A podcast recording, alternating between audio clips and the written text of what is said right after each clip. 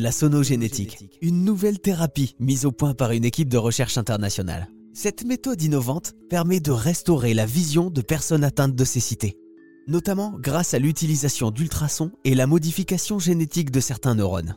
Et pour nous en parler, voici le directeur de cette équipe de recherche, Serge Picot. À l'Institut de la Vision, nous travaillons en fait sur la restauration de la vision chez des patients devenus aveugles, donc dans différents types de pathologies, que ce soit la dégénérescence maculaire liée à l'âge, le glaucome ou la rétinopathie diabétique. On avait travaillé pendant plusieurs années euh, sur restaurer la vision au niveau de la rétine chez les patients qui perdent les photorécepteurs, mais qui gardent encore des neurones euh, dans la rétine. Donc l'idée c'était de réactiver ces neurones résiduels pour qu'ils puissent envoyer une information visuelle au cerveau.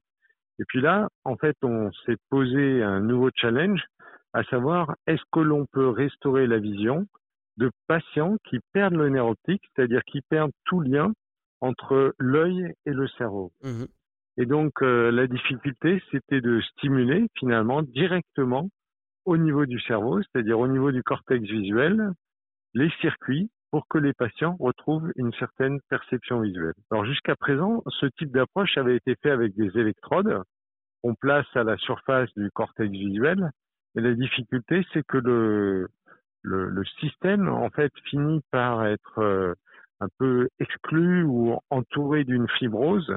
Et donc, en fait, ces, ces systèmes d'électrodes au contact du cerveau ne sont pas stables.